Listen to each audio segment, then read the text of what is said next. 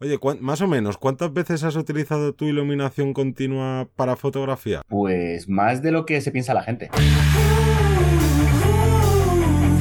Vivir de la fotografía, episodio 101.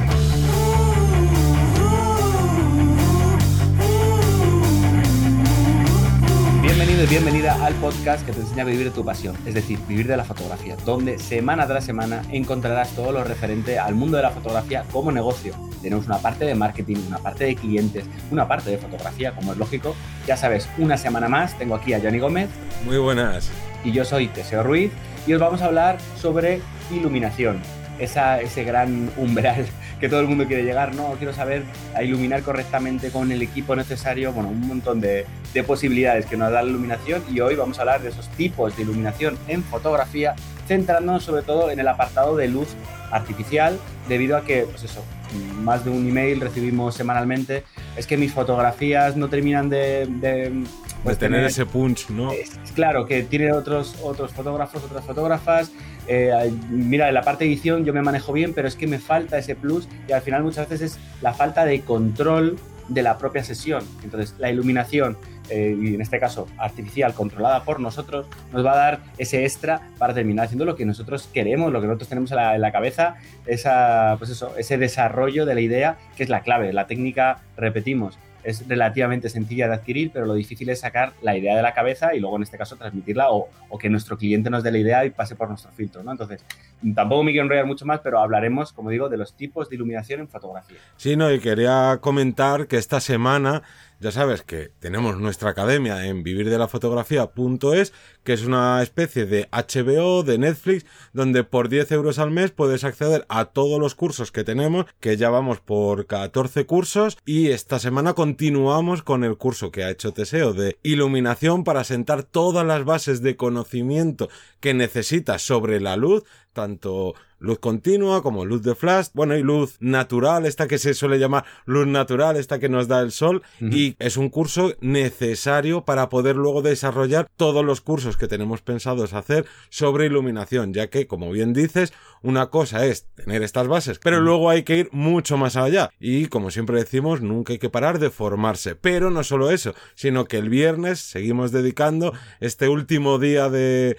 de capítulo de curso para seguir controlando absolutamente Photoshop. Ya vamos por tres cursos completos de Photoshop. Y todo esto recuerda que lo tienes por 10 euros al mes, que si lo miras día a día son 33 céntimos.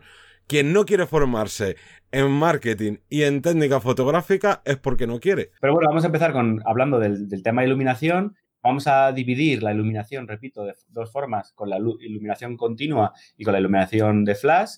Recordamos que hablamos en este caso de la, luz artificial, la luz natural la trabajaremos en otro, en otro podcast, si nos veis comentando, incluso haremos alguno más específico solo de flashes o más específico solo de un tipo de técnica en iluminación continua, pero en este caso vamos a sacar todas las ramas porque muchas veces, repetimos, tenemos esa pregunta de, vale, ¿qué equipo me compro para empezar a iluminar? Nosotros, claro, nada más recibir eso es qué tipo de sesión vas a hacer o qué tipo de trabajo vas a hacer fotográfico. ¿Requieres eh, iluminar un espacio muy amplio? ¿Vas a tener un espacio, un sitio donde pueda rebotar la luz? ¿Vas a tener eh, la posibilidad de portar un equipo muy, muy grande a un sitio a otro? Entonces, saltándonos todas esas primeras dudas, porque realmente esas, es, eso, sí, esa, esa, información la vais a tener vosotros y vosotras en vuestra cabeza. Es mejor casi lanzaros en plan, pues mira, ahí está iluminación en continua, está en flash, a ver por dónde vosotros y vosotras podéis ir eh, rematando y, en este caso sabiendo qué es lo mejor para vosotros. Entonces, como digo, antes de, lanzar eh, esa posibilidad, vamos a sacar esas dos ramas, iluminación continua, iluminación de flash. Y si quieres, Johnny, empiezas tú hablándonos de... Sí, empezamos con iluminación continua, que puede pasar, ¿no? Que haya gente que diga, uy, iluminación continua para fotografía sí se puede utilizar si la cosa es que mientras tú domines la fotografía, perdón, mientras domines la luz, te va a dar igual trabajar con luz continua que con luz de flash. Cada una tiene obviamente unas características y unas te funcionan mejor para unas cosas y otras para otras y no debes descartar la iluminación continua si por ejemplo también haces vídeo, porque muchas veces empezamos aquí a comprar, no, iluminación para flash, iluminación para vídeo, iluminación para tal y luego lo que decías tú, lleva todo eso a, la sesión, ¿no? Eh, a lo mejor no puedes, tienes que alquilar ahí una furgoneta o a saber qué. Sí, sí, sí. Pero bueno, vamos, con el más antiguo quizás, o uno de los más antiguos de, estos tipos de iluminación, que son los halógenos, que ya cada vez eh, se ven menos, supuestamente ya no se deberían vender, pero bueno, todavía se, se encuentran por ahí. ¿Y qué sucede? Como es algo que está ya casi obsoleto, pues lo primero es baratísimo. O sea, comparado con los precios que tenía hace, no sé, 5 años, 10 años, o sea, ahora mismo, si quieres un buen set de iluminación con halógenos, lo consigues por 4 duros. Pero no todos son ventajas. Tiene los inconvenientes de un alto consumo de energía, lo mismo estás ahí en tu casa y dices, wow, yo me conecto todos los halógenos que he comprado y me voy a estar aquí jugando con la iluminación, no sé qué, y lo mismo saltan los plomos.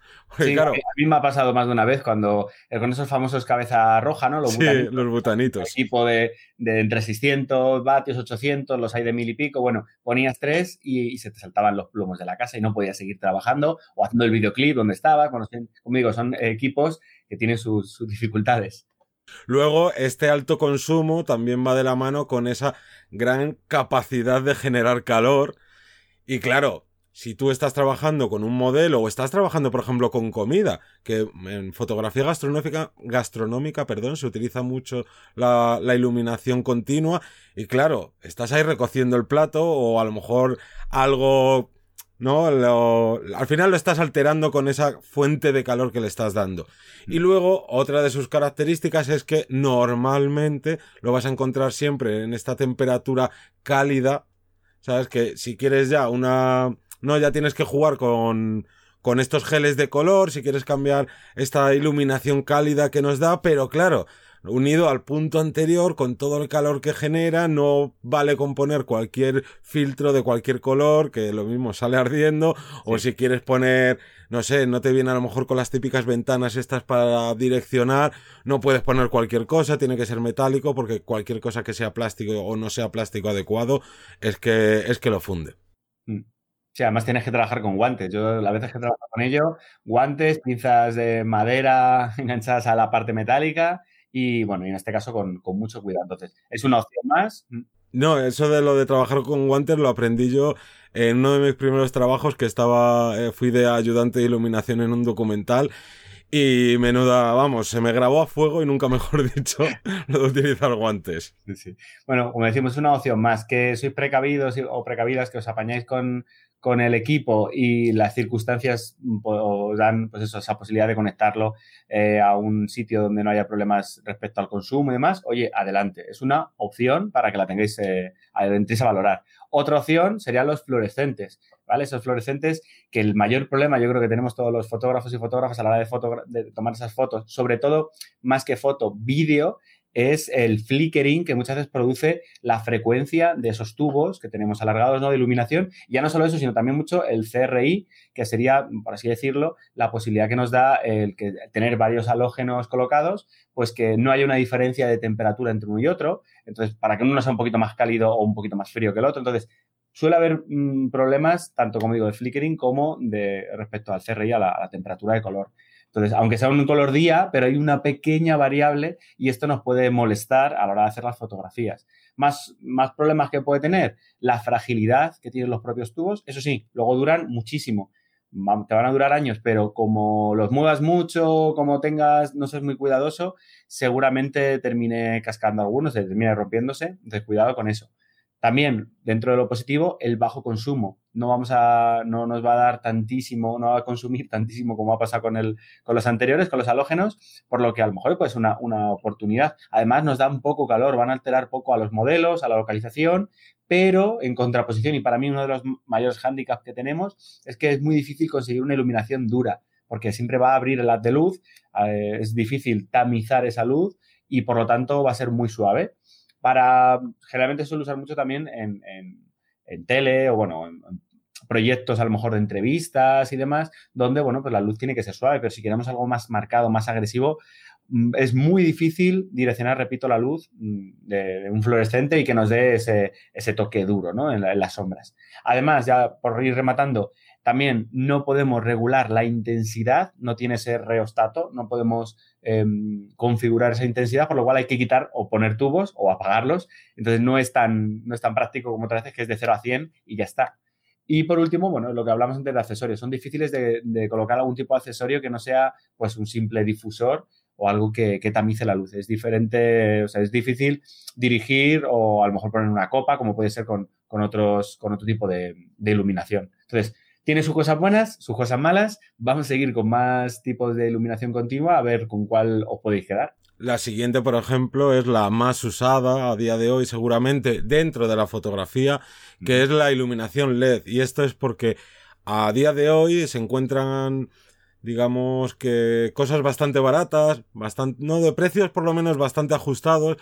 Y aparte de este precio ajustado, que hace años no, no lo era para nada, lo bueno de la tecnología es que cada vez pues se abaratan más las cosas y podemos adquirir más equipos por menos dinero. Pero una de sus principales ventajas es que este CRI que tú antes comentabas suele ser de 90 para arriba, por tanto tenemos más estabilidad en esta, ¿no? en esta luz que estamos proyectando dentro de nuestro trabajo, dentro de nuestras fotografías. También nos quitamos ese alto consumo que teníamos también con la iluminación de de halógenos y también una de las cosas que a mí personalmente más me gustan es que no tenemos ese alto consumo, mucho calor. Pues ahora es bajo consumo, poco calor. Ojo, sigue generando calor la, ¿no? Estos focos LED también es cierto que si te pillas el típico foco LED enanito de esto que, que son 100, 100 bombillitos, no 100 LEDs, no va a generar prácticamente calor. Si ya vamos a cosas más grandes o LED bastante más, ¿no? De un tamaño sensiblemente superior, sí que empieza a generar calor y a lo mejor, bueno, a lo mejor no, lo que suelen hacer es tener unos ventiladores. No, no nos van a quemar en ningún momento, pero necesitan esa ventilación para eh, que trabaje más establemente, ¿no? La, la propia emisión de luz. ¿Qué sucede? cuidado porque esto genera ruido. Suelen ser ventiladores pequeñitos que no, no, no son estas burradas que teníamos antes que se nos colaban por todos los lados, pero bueno, hay que decir todas las cosas buenas y todas las cosas malas que tiene la iluminación LED. Luego también una gran ventaja que tiene para dentro de la fotografía es que hay marcas como por ejemplo Godox que tiene el, no me acuerdo. SL, sí. los modelos SL, desde el 60 para arriba. Claro, es exactamente, son los modelos SL que tú lo ves y es como si fuera un flash de estudio, pero que tiene un LED bien grande, que al final de cuentas es iluminación continua en LED, pero la gran ventaja es que si tú utilizas todo tipo de difusores de, no, con montura Bowen, los puedes reutilizar, ya no tienes que estar con lo que decíamos antes de dos sistemas, el sistema de iluminación que utilizo para fotografía y el que utilizo para vídeo. Ahí puedes compaginarlo y está, y está muy bien. Y creo que no. Ah, bueno, sí. Una cosa me, dejaba en el tintero: que con la luz LED, no todos, de eso ya también depende de la marca y de cómo quiera sacar su modelo. Eh, tienes esta variación de la temperatura de color que puedes estar jugando con colores fríos, una luz más eh, neutra, más blanca o una luz cálida y todo en un mismo accesorio. Claro, es una de las cosas que veo una gozada y también que hay que preguntarse, ¿no? Si es mono LED o en este caso si es, un, solo LED, pero es mucho más potente y no puedes modificar la temperatura de color, o sí, o como, bien dices tú, mira, eh, puedo modificarlo, hacerlo más cálido más frío, son dos pequeños LED, que es como casi como si fuera uno, y ahí podemos jugar con esa temperatura de color. Muy bien, pues ya yo creo que nos quedaría la última parte, que suele ser la que menos eh, tenemos en cuenta a la hora de comprar, porque son precios muy elevados, que sería eh, la iluminación HMI no hay que mezclarlo con HDMI, o lámparas de descarga. Son eh, unos pedazos de focos que son, como digo yo, suelen ser los que se, usan para, para, televisión o para grandes proyectos y tienen una temperatura de color día, intensidad muy alta. Cuando decimos muy alta es muy alta, o sea, eh, sí que en este caso también va a consumir mucho, ¿no? Pero, pero bueno, eh, tiene ese extra que además de desprender mucho calor, eh, sería parecido al halógeno, pero con más control, ¿vale? Y luego, en este caso, la regulación de intensidad también se hace difícil. Se puede subir un poquito, bajar, pero está ahí, ahí intermedio. Pero claro, nunca una bombilla va a tener esa intensidad que va a tener eh, en este caso el HMI, porque estamos hablando de mm, siempre por encima de mil vatios y vamos, una cantidad de luz bastante amplia. Luego, dentro de las curiosidades es que tiene un encendido y un apagado lento. Quiere decirse, tenemos que encenderle y va tardando un ratito hasta que coge la máxima potencia y el apagado igual. Requiere por eso mucha veces ni se llega ni, ni a apagar.